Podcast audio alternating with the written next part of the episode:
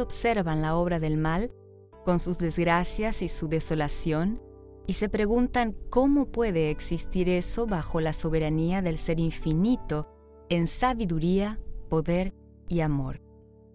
Los propensos a dudar dicen esto como una excusa para rechazar las palabras de las sagradas escrituras. La tradición y las falsas interpretaciones han oscurecido la enseñanza de la Biblia concerniente al carácter de Dios, la naturaleza de su gobierno y los principios que rigen la forma en que Él se relaciona con el pecado. Es imposible explicar el origen del pecado como para dar una razón de su existencia. Sin embargo, puede entenderse lo suficiente con respecto a su comienzo y su situación final como para que resulten plenamente manifiestas la justicia y la benevolencia de Dios. Dios de ninguna manera es responsable del mal. No retiró arbitrariamente la gracia divina, ni hubo deficiencia en el gobierno de Dios que diera ocasión a la rebelión. El pecado es un intruso por cuya presencia no puede darse razón alguna. Excusarlo sería defenderlo. Si se pudiera encontrar una excusa por él, dejaría de ser pecado. El pecado es el desarrollo de un principio que está en guerra contra la ley de amor, la cual es el fundamento del gobierno divino. Antes de la entrada del mal, había paz y gozo por todo el universo. El amor a Dios era supremo y el amor mutuo entre los seres era imparcial. Cristo, el Hijo unigénito de Dios, era uno con el Padre eterno en naturaleza, en carácter, en propósito. El único ser que podía entrar en todos los consejos y los propósitos de Dios porque en Él fueron creadas todas las cosas en los cielos, sean tronos, sean dominios, sean principados, sean potestades. Colosenses capítulo 1 versículo 16. Siendo la ley de amor el fundamento del gobierno de Dios, la felicidad de todos los seres creados dependía de su armonía con sus principios de justicia. Dios de ninguna manera se complace en una lealtad forzada y a todos concede libertad de elección con el fin de que puedan rendirle un servicio voluntario. Pero hubo uno que escogió pervertir esta libertad. El pecado se originó con uno que siendo el primero después de Cristo, había sido el más honrado por Dios. Antes de su caída, Lucifer era el primero de los querubines cubridores, santo e incontaminado. Así ha dicho Jehová el Señor. Tú eras el sello de la perfección, lleno de sabiduría y de acabada hermosura. En Edén, en el huerto de Dios estuviste. De toda piedra preciosa era tu vestidura. Tú, querubín grande, protector, yo te puse en el santo monte de Dios. Allí estuviste y en medio de las piedras de fuego te paseabas. Perfecto eras en todos tus caminos desde el día en que fuiste creado hasta que se halló en ti maldad. Se enalteció tu corazón a causa de tu hermosura, corrompiste tu sabiduría a causa de tu esplendor. Pusiste tu corazón como el corazón de un Dios. Tú que decías, subiré al cielo. En lo alto, junto a las estrellas de Dios, levantaré mi trono y en el monte del testimonio me sentaré. Sobre las alturas de las nubes subiré y seré semejante al Altísimo. Ezequiel capítulo 28 versículos 12 al 17 y versículo 6. Isaías capítulo 14 versículos 13 y 14 codiciando el honor que el Padre había otorgado a su Hijo, este príncipe de los ángeles aspiró a poseer un poder cuyo ejercicio era una prerrogativa de Cristo. Una nota discordante echó a perder la armonía celestial. La exaltación del yo despertó presentimientos de mal en la mente de aquellos para quienes la gloria de Dios era suprema. Los concilios celestiales argumentaron con Lucifer. El Hijo de Dios presentó delante de él la bondad y la justicia del Creador y la naturaleza sagrada de su ley. Al apartarse de ella, Lucifer iba a deshonrar a su Hacedor y traer ruina sobre sí mismo. Pero la advertencia solo despertó resistencia. Lucifer permitió que prevalecieran los celos contra Cristo. El orgullo alimentó el deseo de supremacía. Los altos honores conferidos a Lucifer no despertaron un sentimiento de gratitud hacia el Creador. Él deseaba ser igual a Dios. Pero el Hijo de Dios era el soberano reconocido del cielo, uno en poder y autoridad con el Padre. Cristo participaba en todos los consejos de Dios, pero a Lucifer no se le permitía entrar en los propósitos divinos. Entonces este ángel poderoso comenzó a cuestionar, ¿por qué debe Cristo tener la supremacía? ¿Por qué Él resulta honrado de esta manera por sobre mí? Descontento entre los ángeles. Abandonando su lugar en la presencia de Dios, Lucifer salió a difundir el descontento entre los ángeles. Actuando con un sigilo misterioso, ocultando su verdadero propósito bajo la apariencia de reverencia a Dios, trataba de excitar el desafecto hacia las leyes que gobernaban a los seres celestiales, diciendo que ellas imponían restricciones innecesarias. Siendo que los ángeles eran de naturaleza santa, insistía en que éstos debían obedecer los dictados de su propia voluntad que Dios había obrado con injusticia al otorgarle supremo honor a Cristo. Él alegaba que no se proponía la exaltación propia, sino que estaba tratando de lograr libertad para todos los habitantes del cielo con el fin de que ellos alcanzaran una existencia superior. Dios soportó por largo tiempo a Lucifer este no fue degradado de su posición exaltada aun cuando empezó a presentar declaraciones falsas ante los ángeles. Una y otra vez se le ofreció perdón a condición de arrepentimiento y sumisión. Se hicieron esfuerzos que solo el amor infinito podía idear para convencerlo de su error. El descontento nunca se había conocido en el cielo. Lucifer mismo al principio no entendía la verdadera naturaleza de sus sentimientos. Cuando comprobó que su insatisfacción no tenía causa, Lucifer se convenció de que los principios divinos eran justos y de que él debía reconocerlos ante todo el cielo. Si hubiera hecho esto, se habría salvado a sí mismo y a muchos ángeles.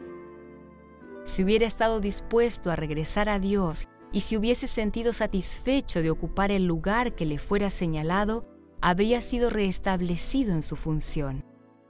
Pero el orgullo le impidió someterse.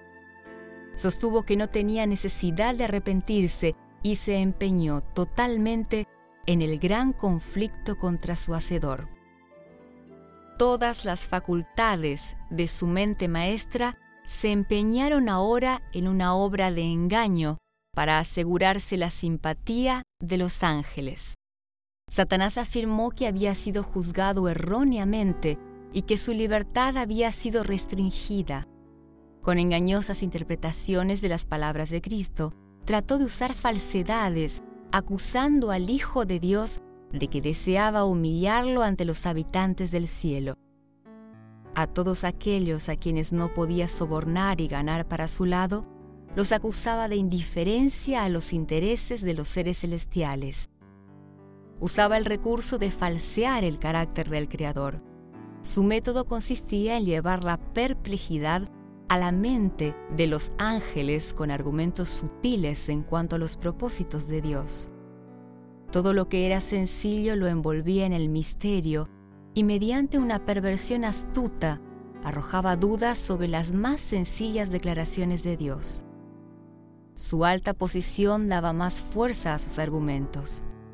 Muchos fueron inducidos a unirse con él en la rebelión.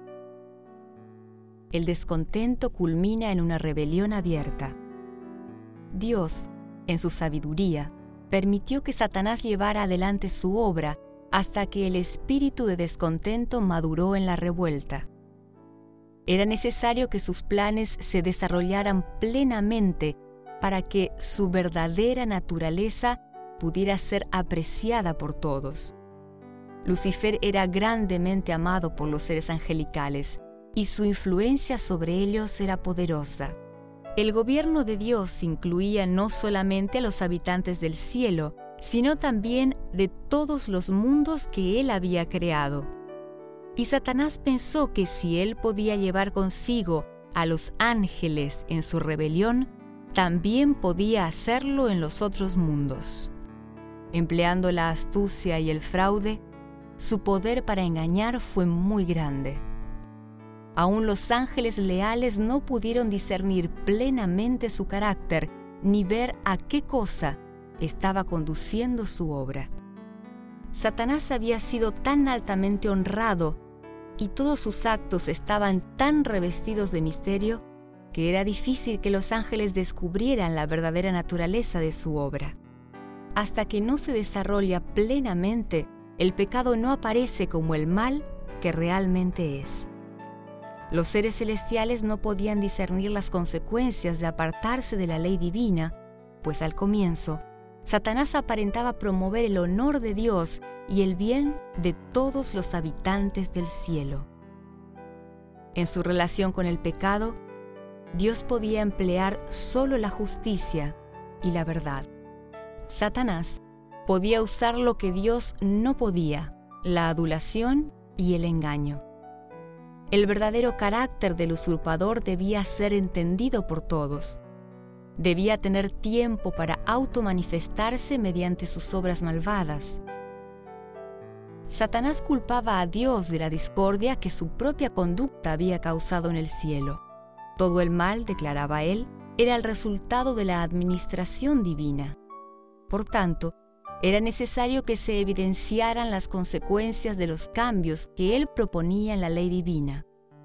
Es decir, su propia obra debía condenarlo. El universo entero debía ver al engañador desenmascarado. Aun cuando se decidió que él no podía quedar más en el cielo, la sabiduría infinita no destruyó a Satanás. La lealtad de las criaturas de Dios debe descansar sobre la confianza en la justicia divina. Los habitantes del cielo y de los otros mundos, al no estar preparados entonces para comprender las consecuencias del pecado, no habrían visto la justicia y la misericordia de Dios en la destrucción de Satanás. Si él hubiera sido inmediatamente eliminado de la existencia, ellos habrían servido a Dios por temor antes que por amor la influencia del engañador no habría sido completamente destruida ni erradicado el espíritu de rebelión. Por el bien del universo, a través de las edades eternas, Satanás debía desarrollar más plenamente sus principios para que sus acusaciones contra el gobierno divino pudieran ser vistas tal como son por todos los seres creados la rebelión de Satanás habría de ser, para el universo, un testimonio de los terribles resultados del pecado. Su gobierno debía mostrar los frutos de apartarse de la autoridad divina. La historia de este terrible experimento de rebelión habría de ser una salvaguardia perpetua para todas las santas inteligencias con el fin de salvarlas del pecado y de su castigo cuando se anunció que junto con todos sus simpatizantes, el gran usurpador debía ser arrojado de las moradas de bendición, el dirigente rebelde abiertamente declaró su desacato a la ley del Creador. Denunció los estatutos divinos como una restricción de la libertad y afirmó su propósito de obtener la abolición de la ley. Libres de esta restricción, las huestes del cielo podrían entrar en un estado de existencia más exaltado. Expulsado del cielo. Satanás y su hueste arrojaron la culpa de su rebelión sobre Cristo. Declararon que si no hubieran sido reprobados, nunca se habrían revelado. Contumaces y desafiantes, y sin embargo reclamando en forma blasfema ser víctimas inocentes de un poder opresivo, el archirrebelde y sus simpatizantes fueron expulsados del cielo. Ver Apocalipsis capítulo 12, versículos 7 al 9. El espíritu de Satanás todavía inspira rebelión sobre la tierra en los hijos de desobediencia. A semejanza de él, estos prometen a los hombres libertad para transgredir la ley de Dios. La reprobación del pecado todavía despierta odio. Satanás induce a los hombres a justificarse a sí mismos y a buscar la simpatía de otros en su pecado.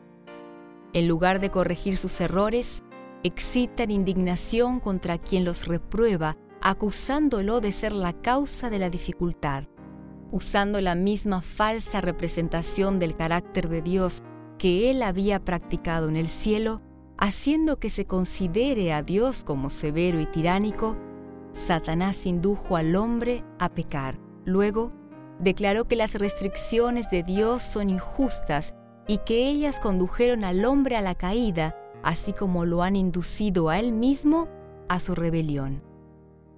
Al expulsar a Satanás del cielo, Dios manifestó su justicia y su honor. Pero cuando el hombre pecó, Dios le dio evidencia de su amor cediendo a su Hijo para que muriera por la raza caída. En la expiación se revela el carácter de Dios. El poderoso argumento de la cruz demuestra que el pecado de ninguna manera podía atribuirse al gobierno de Dios. Durante el ministerio terrenal del Salvador, el gran engañador fue desenmascarado.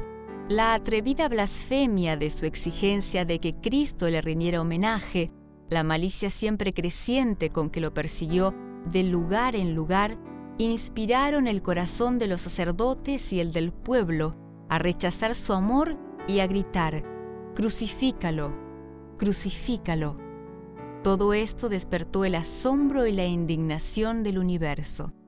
El príncipe del mal ejerció todo su poder y su astucia para destruir a Jesús.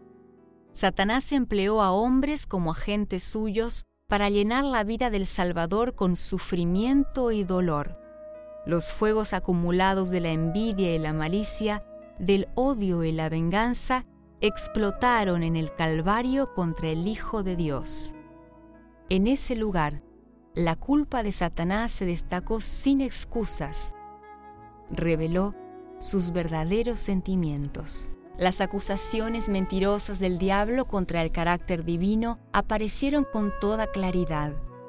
Él había acusado a Dios de buscar la exaltación de sí mismo al exigir obediencia de parte de sus criaturas, y había declarado que el Creador exigía la abnegación de parte de los demás, pero no practicaba ninguna abnegación ni hacía sacrificio alguno. Ahora se veía que el gobernante del universo había hecho el mayor sacrificio que el amor puede realizar, pues Dios estaba en Cristo reconciliando consigo al mundo. Segunda carta a los Corintios capítulo 5 versículo 19. Con el fin de destruir el pecado, Cristo se había humillado a sí mismo y había llegado a ser obediente hasta la muerte un argumento en favor del hombre. Todo el cielo vio la justicia de Dios revelada. Lucifer había aseverado que la raza pecadora estaba más allá de toda redención. Pero la penalidad de la ley cayó sobre el ser que era igual a Dios y el hombre estaba libre para aceptar la justicia de Cristo y por medio del arrepentimiento y la humillación triunfar sobre el poder de Satanás. Pero no fue solamente para redimir al hombre que Cristo vino a la tierra a morir. Él vino a demostrar a todos los mundos que la ley de Dios es incambiable. La muerte de Cristo prueba que ella es inmutable y demuestra que la justicia y la misericordia son el fundamento del gobierno de Dios. En el juicio final se verá que no existe ninguna causa para el pecado cuando el juez de toda la tierra interrogue a Satanás, ¿por qué te has rebelado contra mí? el originador del pecado no podrá presentar ninguna excusa. En el clamor que señaló la muerte del Salvador, sonó el toque de agonía de Satanás. El gran conflicto que había durado tanto tiempo quedó entonces definido. La erradicación final del mal asegurada. Cuando venga el día ardiente como un horno, todos los soberbios y todos los que hacen maldad serán estopa. Aquel día que vendrá los abrazará, dice Jehová de los ejércitos, y no les dejará ni raíz ni rama. Malaquías capítulo 4 versículo 1. Nunca volverá a manifestarse el mal. La ley de Dios será honrada como la ley de la libertad. Habiendo pasado por tal prueba y experiencia, la creación no se apartará nunca más de la lealtad al ser, cuyo carácter quedó manifestado como un amor insondable y una sabiduría infinita.